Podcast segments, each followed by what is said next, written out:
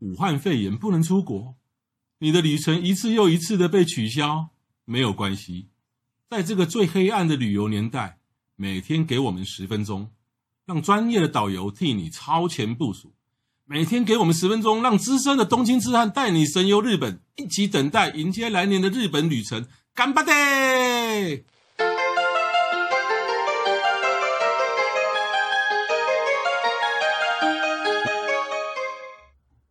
各位听众，大家好，我是黄国华，在欢迎再度收听《东京痴汉日记》。我是雅美。呃，很很多人就很多听众觉得抱怨说这个节目太短哈，哈哈，可是这也没办法了哈。这个雅美一个礼拜录来一次，要录个四集哈，这样才会期待每天的道理。对，如果每次每一集都要录个三十分钟的话，哇，那那我们这这录音录要录一整天呢，那太累了。这个就请各位多多见谅。对，当然，如果各位这个在我们的这个 podcast 呃听得不不过瘾的话哈，你可以上我的部落格，我的部落格就是 Google 打一个黄国华或总干事，你就可以打找到我匹克邦的部落格，或者在脸书上面呢，就是打呃关键字搜寻呢东京痴汉日记，跟我们的 podcast 是同名的，你就可以搜寻到这个东京痴汉日记的脸书的的那个讨论区。不管是我的部落格也好，讨论区也好，那大概至少都有八百篇以上的日本的游记或相关的文章啊、图片啊什么的，那那样就可以让大家一次看得过瘾哈。好，那延续了前面几天的这个日本的交通工具，好，那我们今天再来讲一个交通工具，是每个人都有的交通工具，步行，就是你的双脚，对，每个人都有啊，对不对？对，所以呢，所以我们今天还讲说，在日本呢。走路应注意事项，走路还要注意什么事项吗？很多哦，哦，其实在日本是要的哦。嗯、没错，我们要讲说，其实步行，你有没有发现，在关东跟关西两个地方，他们搭电梯、手扶梯的位置是不一样的，包括那个地下铁啊。对，没错，走走手扶梯，像在大阪的话，他们是走右边，站在右边，站在右边。对，只有手扶梯哦，站右边，车子还是开左边，没有错。嗯哼，对，只有。关系这个大阪比较特别哦，没有啦，大阪跟他们他们是走右边，所以站在左，他们是他们是走右边靠左。嗯，大阪奈良靠左站立，哎、欸，对，是啊，大阪站右边，哦，站右边了，对，然后东京站左边，都太久没去了，全日本都是左边，已经九个月没去日本了，都已经忘记了。为什么大家不都有听说过关东跟关西的人不和吗？啊，对对，那以前呢，因为关系之前有办过万国博览会，有很多的国国际人士来到了日本。那因为大家都知道，大部分走右边的人都是国际性上面，只有走左边的，大部分你现在想到是泰国、嗯，英国、嗯、日本，有皇室的大部分都是走左边啊。对，那因为大阪人认为他们自己就是一个很国际化的都市，嗯、那办了万国博览会之后，他们就觉得他们也要走右边。哦，对，所以在大阪你坐手扶梯的时候，你一定要记得你要靠右边，嗯哼，对，要超车的人才从左边通过，这是比较特别的文化。可是关西人为了走路哪一边，然后地铁停哪一边，他们自己又有内战哦。京都又不一样喽，是不是？京都跟大阪又相反哦。京都，京都走左边，对，京都跟东京一样，对，没错。所以整个关系很很很混乱。因为京都人觉得我是京都，我是千年古都。所以京都人讲谢谢会说 “okini”，就是自己很臭屁，鼻子往上 “okini”，只要会讲 “okini”，大家就知道他是京都人，比较高雄。哎，那那万一是在京都跟大阪的交界，我那几站我到底要右还是左？你只要看前面的人是右，你就右；前面人是左，你就左。我说每次到关西坐地铁或坐 JR 哦，就觉得很麻烦，你知道吗？到底是要靠右还靠左？感觉一国两制的感觉是，对的。然后。当然啦，京都、大阪因为人很多，你都搞不清楚跟人家站、跟人家走就就没错。嗯、可是呢，有有一些乡下地方哈，比较乡下一点的地方，然后可能手扶梯只有我一个人，你没得参考，你知道吗？那没关系，你想站哪边就站哪边，不要站中间就好了。哦，反正他们也不是这么在意。如果是很乡下的地方，哦，对啊。所以，但整个日本它的那个开车是靠左嘛？对，没错，对不对？那他们的走路大部分在人行道也是靠左。但是有的时候地上会写，呃，他会自己画方向啊，就是他会画方向。可能你说上下上下，他会有一个啊。他如果要求你靠右的时候，你就靠右；他没有他没有写的时候，你就靠左。你会发现地铁的楼梯走上去，他也会有写一个灯，登山的登，登就是上楼梯，降就是下楼梯。嗯哼，或者是写降落的降，或是写一个右侧通行。右侧通行就是走右边，你就依照他的指示来做就可以了。那你不要想说，为什么他要规定你走左或左右上下楼梯？那都是经过统计的。哦对对对，是蛮用心的一个部分。这样上下班的时间，你看一个地铁这么多人走来走去，如果没有一个规范的话，那会大乱。对对对对。好，那这一般来讲，在市区或是什么，都是走左边嘛。对。可是到了山上又不一样。山上。登 登山步道，譬如说，就是我讲的不是说那种就是爬得很累那种富士山，我讲的譬如说像战场之原啊，或者是上高地，那有些地方是有整道，有没有？那那整道说实在的，你如果走中间，那那人家不用走了，一定是靠边站。可是，在这种登山的这种湿原啊，这种这种木头的整道是靠右边走。好乱哦，好够乱呢。对，但没关系啦，基本上他都会写右侧通行，或者是你还是看登登山就不一定了。对，登山不一定的。但是如果是完全没人的时候，当然你不会影响到别人。那你真的不知道，你就要看。对。那不管你怎么走哈，如果你在车站走，或是在地下街走，人在人很多的地方走，如果你想要停下来，哦，这时候我就必须讲到。我最害怕的一件事情，我们上次有提到去迪士尼嘛，对不对？啊，你你害怕好多事。我害怕很多事。我 要去迪士尼坐火车的时候，我总是在前一天就在车上告诉我的客人，你们每一组分组分好，组长看好你的队员，千万不要客人。你们在公共场合，我们在公共场合走路的时候，不管你在哪里，在台湾也一样，我们是一个团队，有三十个人或十五个人，我们一定是两个两个两个走。我们千万不要一次就一坨人把整个路口或出口全部堵住，这是第一个美德，你一定要有。还有你们在走路的时候一定要记得，像我们常去观光的时候坐火车都是他们的上班时间，嗯哼，我们一定要靠边走，嗯、我们不要一坨人然后走在正中央，因为这样上班族他们每天有固定走的路线要搭哪一班车，你会被撞，你会被撞。还有很好玩的，你在大阪或者是东京，你会发现。整个地铁里面都没有人在讲话，只有什么声音？嗯、高跟鞋的声音，还有每个人戴着口罩，连打喷嚏都很多人看你。对这时候突然间，客人常常会走到一半，突然间转过来：“我妈妈嘞？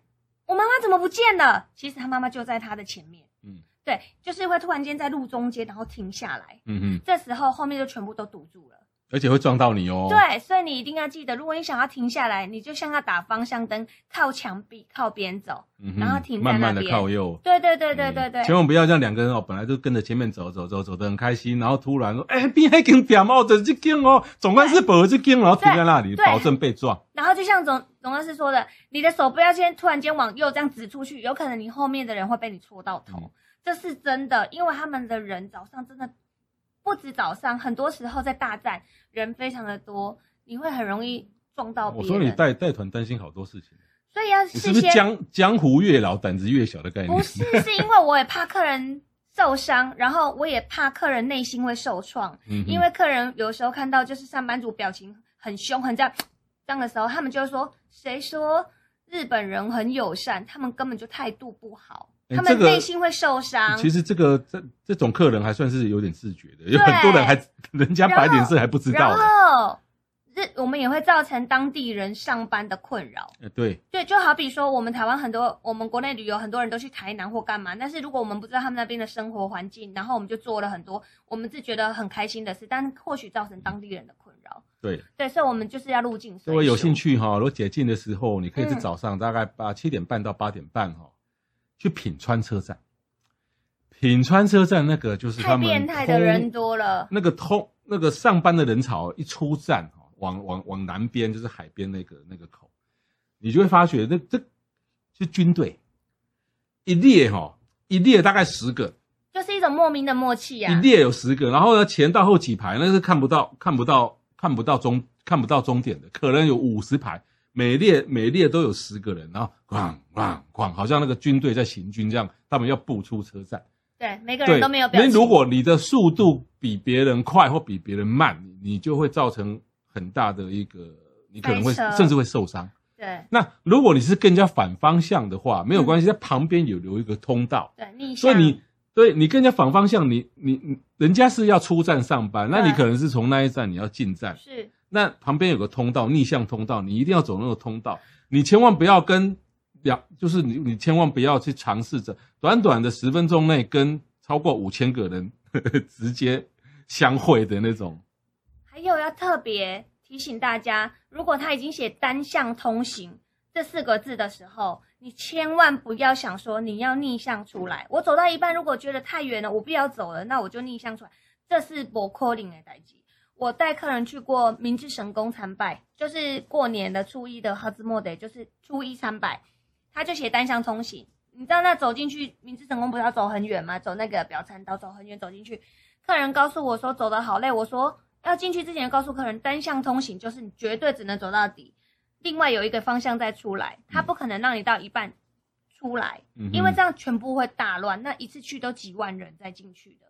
所以一定要相信他们的单向通行。所以我想问你个问题哈，那个雅美你的个子比较不高嘛哈，嗯、所以你你带着那个团员，譬如说你不得不在新宿池袋涩谷这个车站转车的时候啊，那人一多可能就看不到你啊。对，那那那，那怎么办呢、啊？所以很每个人的做法不一样，像你拿一根旗子，有的导游就说我就是拿一个旗子，那我拿一个旗子的时候呢？呃，像有的旅行社它是红色的旗子，嗯，但是你知道，如果在大景点的时候，红色旗子，比如说去浅草观音寺好了，都是有几只红色旗子。而泰国团也是，韩国团也是，对美国都是红色旗子。清水寺也是，嗯，清水寺也是下来那个停车场的地方这么多旗子，那你有相信真的有客人参加同样旅行社，但上错车，参加上错车跟到不同的团，但他们都好刚好在京都。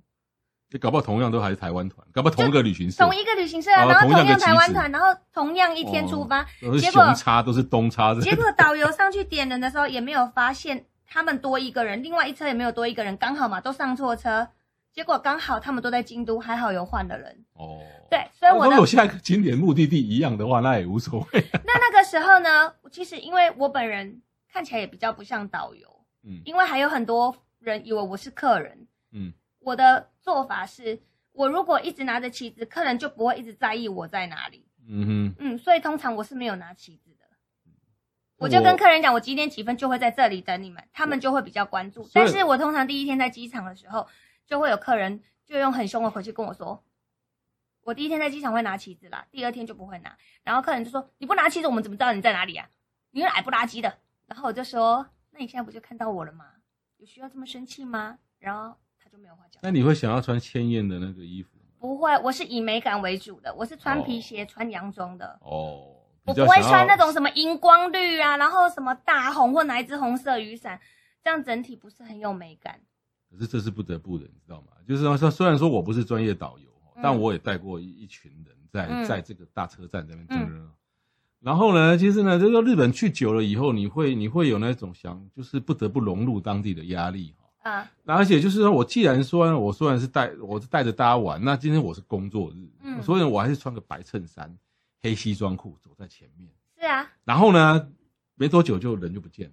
啊，对，你知道为什么吗？跟在我后面的人说要跟着我，跟着我，因为每个人都穿一样。对，然后我速度不会很快哦，所以那后面的人就跟我抱怨说，你可以拿旗子啊，一百七十五，一百七十五公分，中年微胖，穿白衬衫，路上好多都穿深色是西装裤的人，这个车站他看了一万个。不夸张，他跟错了。对，所以我管理团队很像军队。我叫他们走在路上的时候，应该听众很多人，如果是我的客人，应该会有很永远都会记得，我一定会规定你们走在路上，然后在白线以内，两个两个走好。常常会有人拍这个画面，还蛮搞笑。他说：“哇，哪咋会啊？给我排队，只有排队能确保最安全的方式，而且我能肯定你一定在。”哦。是，除非你带到我这种，就搞丢自己会回来的人。也也不是，就是每个团你就要有一个，你一定要制定一个规则。如果不然你没有办法带你们的客人，是因为大家都是认识的，你们有一个灵魂人物就是你。但是因为我我带的所有人都是陌生的，对对对对，散客团。像那个在日本哈，他他们的他们的路上的车子哈，是绝对会礼让行人，会绝对的，除非你碰到酒驾或者是那个哈，或者那个大概晚上才会有。礼让行人没有错，跟台湾一样，台湾现在也渐渐都有改，就是礼让行人。但是你绝对不要，你要过马路行人道的时候，然后你还一直在那边玩手机，一边看手机，这样就很不对。嗯，基本上你过行呃人人行道不是行人道，人行道的时候，就是要假装出那一副我们说在日本都在演，就是很积极用跑的那种，然后还要跟他点个头说谢谢。嗯哼，对对对。所以就是说，在在日本过马路千万不要痞子逛大街哦。可是我以前都觉得我们台湾的团体的客人很可爱，还不止团体，只要是台湾人都很可爱。在日本的那个人行道啊。大家都要让车子走，你知道吗？他、嗯、说“立先，立先，立先”，然后比立先的那个动作，然后日本的驾驶都觉得我们在干嘛，然后他也、嗯、他也不能转啊，对，他不能停在那里。然后我就跟客人说，他会让你，嗯、即使没有红绿灯的地方，乡间小路，只要是人行道，他们在人行道上一定要停下来。即便你行人不小心闯红灯了，他也是会让你。对，然后可是要行人不要闯红灯。对，这是很危险的。对对对，你闯红灯被撞到的话没赔哦。哇，那今天本来还要再讲几条那个比较轻松的步行的的的散策步道，嗯，不过因为今天时间的关系，那今天可能只能到这里。那下一次呢，我们一样还有一种交通工具，哎，卖个关子，最累的方法。好，好，那下次同一时间再度收听，谢谢大家，拜拜，拜拜。